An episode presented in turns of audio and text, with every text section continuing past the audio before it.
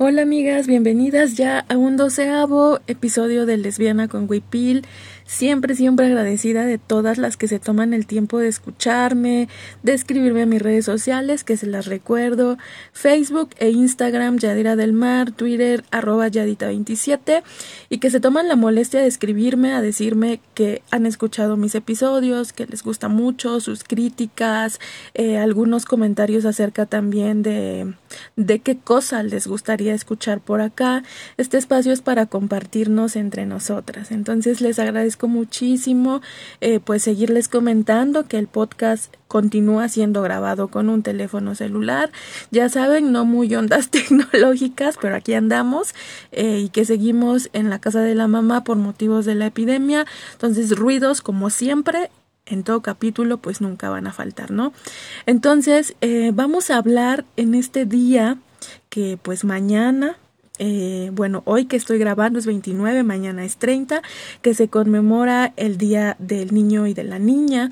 Entonces quiero hablar específicamente de las niñas, ¿no? Porque en este sistema eh, las infancias pues sufren un montón también de opresiones, de discriminación. Hay gran cosas por reflexionar, un gran número de cosas que reflexionar sobre el tema de la infancia, eh, pero también me gustaría hablar y hacer más énfasis en las niñas, ¿no? Porque es como una parte también del feminismo en la que yo pongo mucho énfasis, que es cómo estamos construyendo o cómo se están construyendo, porque se construyen solas, ¿no? También aquí la onda del adultocentrismo que luego se nos sale, eh, de cómo estamos tratando de construir estos puentes y canales de comunicación con las niñas. Entonces, para ello, bueno, pues eh, les voy a contar un poco acerca de cómo ha sido mi experiencia como tallerista en el campamento feminista para niñas que organiza una asociación oaxaqueña llamada Mano Vuelta, que tiene sede ahí en Oaxaca de Juárez, y que estos talleres me han dado la oportunidad de acercarme al diálogo con las niñas, de escucharles y pues de saber qué es lo que ellas están pensando, lo que están sintiendo y cómo van creciendo en este mundo que es un poco, bueno, no un poco, es muy difícil, ¿no? Entonces, bueno, pues quiero comenzar como diciéndoles que yo prefiero construir niñas más fuertes, más autónomas y por, por ello tener menos mujeres rotas en nuestra adultez, ¿no? Entonces, bueno, pues podemos decir que las agresiones, las presiones sobre nuestra corporalidad, el abuso sexual, los estereotipos, el silencio y el intento de borrar la relación con nuestro ser mujer comienza desde edades muy, muy tempranas, ¿no? Y esto, pues les comento una vez más, surge con esta experiencia de ser tallerista en estos campamentos. El taller que yo doy se llama Cartografiando Tristezas, Sanando Juntas, en el cual se tocan temas que tienen que ver con la relación que vamos formando con nuestra cuerpa y cómo impactan los comentarios que casi siempre son no pedidos eh, sobre nuestro cuerpo, sobre pues lo que estamos haciendo en ese momento, de cómo vamos creciendo, ¿no? Eh, y cómo, cómo esto impacta también en la construcción y en el proceso de autoconocimiento. en este, en estos talleres que he dado en el campamento que tuvo sede, en primer, bueno, van tres campamentos. El objetivo, bueno, les cuento un poco del taller. Los talleres, eh, más bien del campamento, los campamentos que organiza Mano Vuelta eh, tienen como principal objetivo, pues, crear estas estrategias y herramientas de eh, autonomía emocional y de empoderamiento para niñas y se quieren realizar un taller por cada una de las ocho regiones en Oaxaca. Hasta la fecha van tres, tres campamentos. El primero se realizó en Sierra Juárez, el segundo en el Istmo de Tehuantepec y el tercero en la Mixteca. Yo tuve la oportunidad de participar en el segundo y tercer campamento con sede en el Istmo y en la Mixteca. Entonces, bueno, pues en este, en estos campamentos, eh, las niñas siempre manifiestan que los principales tópicos que día a día las hacen sentir incómodas son la forma de su cuerpo, el ser bella, el racismo y la renuencia que tienen las familias para hablarles sobre sexualidad y menstruación.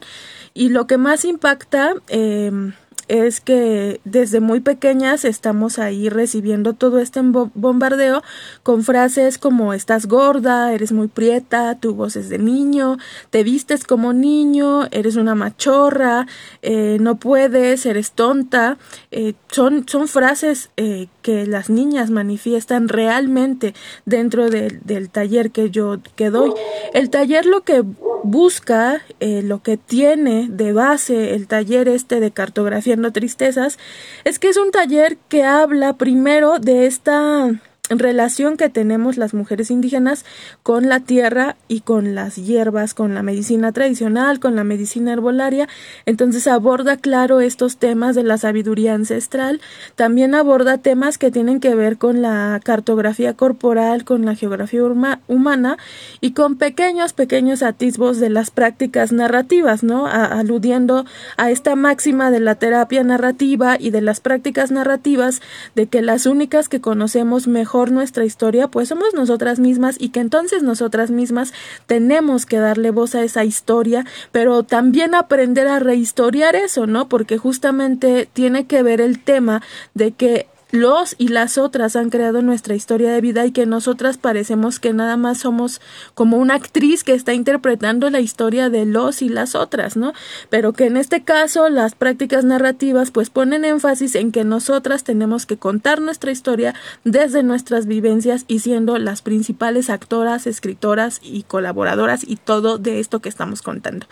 Entonces, eh, lo que busca es hacer énfasis en reconocer primero la cuerpa, este primer territorio territorio a defender, eh, busca también darles em, el espacio, un espacio de confianza, un espacio de mujeres, un espacio de, en este caso, niñas, que se aborda, por supuesto, con todo el tema de la confidencialidad, de cuidarlas muchísimo, pues porque son menores de edad. Los talleres se llevan a cabo dentro de los campamentos que siempre están dirigidos a niñas entre 8 y 15 años. Entonces, el tema de cuidar todo eso, pues es fundamental, tanto para la asociación como para cada una de las talleristas que estamos involucradas en estos campamentos entonces se brinda este espacio de confianza, de cuidado con la otra, de crear redes y cuidando, por supuesto, el tema pues de la confidencialidad, ¿no? Se hace pues este, este taller que lo que busca es que las niñas puedan desahogarse y que además se puedan reflejar en las otras, porque pues es una realidad, ¿no? Que estamos sufriendo estos conatos de violencia desde muy, muy chavitas y entonces nos damos cuenta que podemos hacer redes con la otra que no se conocían muchas veces entre las chicas que acuden a los campamentos, pero que saben, ¿no? Se empiezan a identificar como parte de la comunidad y saben que ahí están. Entonces se crean estos lazos y es un taller, pues, en, el taller que yo doy es un taller muy catártico en el sentido en que, bueno, llega el punto en que las niñas se sientan, dibujan el cuerpo, les pido que, que pues empiecen a identificar estas partes donde recae la tristeza, en este caso no la tristeza, sino las violencias, ¿no? Que sufrimos en, por parte de miembros de nuestra familia, de miembros de la comunidad donde vivimos, que tienen que ver y que hacen alusión a lo que ya les comentaba, ¿no? Estos estereotipos, el mandato de la belleza, también el tema como de la lesbofobia cuando una, una chica comentaba que su familia le decía es que pareces una machorra. Entonces hay como temas muy particulares que tienen que ver con, con este pues sí, con el proceso de crecer de las niñas. Entonces empiezan a dibujar su cuerpo, empiezan a identificar estas zonas, pero también les pido que por un lado escriban todos estos comentarios no pedidos y por el otro que ellas escriban las virtudes que ellas ven en sí mismas. Y es súper potente ver a las morras que, pues claro que reconocen la potencia que tienen, pero que todo esto está mermado por los comentarios que hacen los propios miembros de la familia, ¿no? Que ahí están las estadísticas que son los que en el hogar es donde vivimos la, la violencia así tremenda. Entonces, eh, y que también el tema de la gordafobia, del, del mandato de la belleza, las atraviesa cañón y son niñas, ¿no? O sea, tenemos a niñas diciendo que sus mamás las ponen a dieta, eh, o sea, que son temas así bien sensibles, ¿no? Que, que, que tiene que ver todo con estos estereotipos y estos roles de género que se han construido alrededor de las mujeres. Em, entonces, bueno, pues eh, es un taller muy catártico que lo que hace es que las niñas puedan formar redes y que una le diga a la otra, te entiendo porque yo también lo vivo y como te entiendo vamos a formar esta red para ser mujeres más fuertes y saber desde muy chavillas que tenemos derecho y que tenemos eh, la posibilidad de crear redes con la otra, pues para crear espacios más amorosos, ¿no?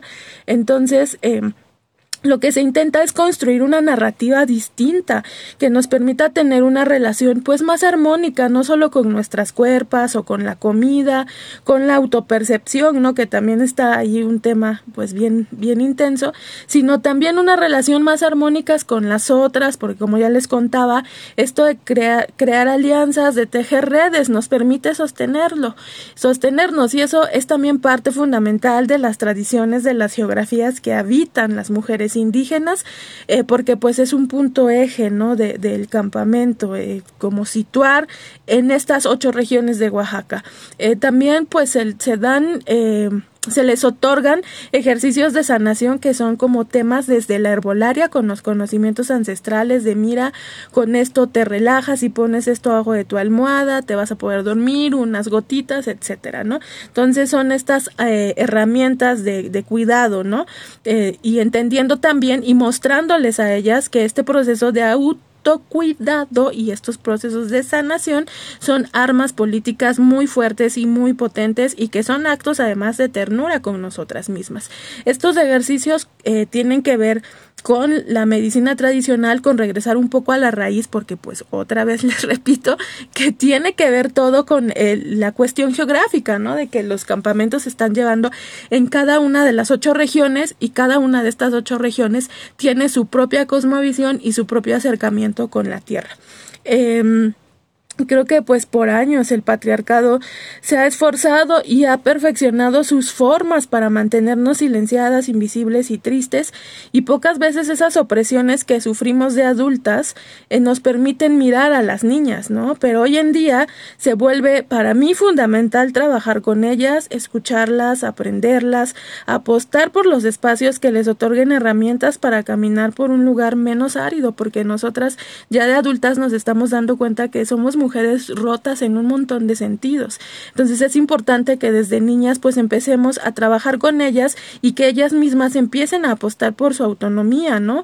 Eh, para crear pues justo esta parte de mujeres fuertes, de, niñas más fuertes, más autónomas y menos mujeres rotas. Y creo que es importante construir con ellas desde el feminismo y pues otra vez no entrándole como a esta onda de sin adultocentrismo porque a veces se nos olvida y entonces dejamos el tema como de la intersección, porque cuando ya estamos adultas, o sea que ya somos eh, señoras amigas, pues la verdad es que se nos olvida también fijarnos en las niñas porque nosotras tenemos un chingo de cosas que arreglarnos, ¿no? Que el patriarcado nos ha roto de un montón de maneras, entonces estamos como muy concentradas a veces en nosotras mismas, en tratar de arreglar todos los problemas que tenemos, eh, de tratar de, de romper con estas formas tan difíciles también que tenemos de enfrentar el mundo y entonces no nos damos cuenta que detrás de nosotras vienen las niñas, ¿no? Y no es que eh, nosotras seamos como eh, maestras en este sentido como jerarquizado, ¿no? Sino que en verdad se nos olvida como tejer estas alianzas con las morritas, ¿no? A veces no, no, no nos fijamos en ellas y no nos damos cuenta de cómo están impactando los comentarios que giran en torno a las niñas con respecto a cómo ellas se perciben. Entonces hay que entrarle de esta forma horizontal, dándole también pues un chingo de valor a los conocimientos y experiencias que ellas tienen, porque creo yo que una niñez autónoma, amorosa y cobijada, pues es totalmente posible. Entonces es importante entrarle al trabajo con las niñas porque pues todavía seguimos bien metidas en este patriarcado y todavía necesitamos eliminar un montón de barreras, romper muchas barreras que tienen que ver justamente con el tema de cómo estamos enfrentándonos a la vida, ¿no? Y qué, qué vida y qué mundo y qué espacio le estamos dejando a las otras, ¿no? A las niñas que vienen caminando detrás de nosotras. Y creo que es importante poner énfasis como en todo esto eh, acerca de cómo están viviendo la niñez, ¿no? El caso, por, por ejemplo, de Frida Sofía, creo que también nos deja muy en claro cómo la niñez, las niñas sufren todo este tipo de violencias y de abusos sexuales, violaciones dentro del hogar, ¿no? Independientemente de que el señor eh, haya salido a declarar que él nunca le tocó un pelo, creo que estamos viendo como todos estos bajones emocionales que ha tenido Frida Sofía y que cómo no va a ser así, ¿no? Si, si es una víctima y cuando se decide hablar, pues lo primero que se hace es cuestionarla todo el tiempo, es decirle que no es cierto y es que este hombre diga cómo se va a acordar de lo que pasó cuando tenía cinco años, ¿no? O sea, como desechando por completo las experiencias, vivencias, sentidos y todo de la niña, ¿no? De las niñas, porque en general es así, no, no le ponemos atención a lo que las niñas están tratando de decirnos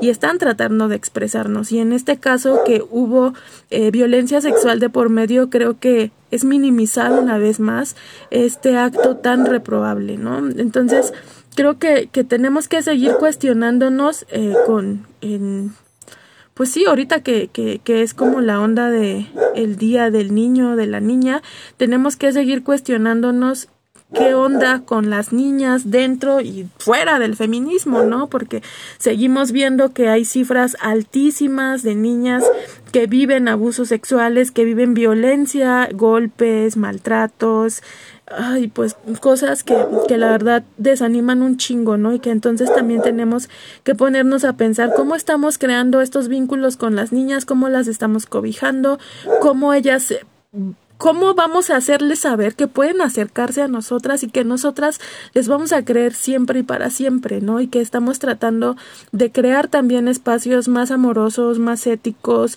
más horizontales para que ellas puedan tener pues una mejor vida, una vida que probablemente nosotras no tuvimos, ¿no? Y que ahorita ya entrando en el tercer piso estamos tratando de, de recomponer un chingo de cosas que nos marcaron cabronamente en la infancia, ¿no? A mí pues la infancia eh, me marcó como pues, evidentemente el tema de la gordafobia, de todo el tiempo decir es que baja de peso, es que cuando crezcas nadie te va a querer, o sea, todo ese tema y la corporalidad se vuelve como un tema que siempre está ahí, siempre, siempre para todas las mujeres, independientemente de si eres delgada o si eres gorda, el mandato de la belleza, el silencio que nos obligan a vivir desde muy chavitas, está presente casi todos los días de nuestra vida y la verdad es, es bien pinche triste, ¿no? Entonces tenemos que seguir tratando de establecer estos lazos y lazos amorosos y lazos bonitos y lazos éticos sin adultocentrismo para con las niñas para que justo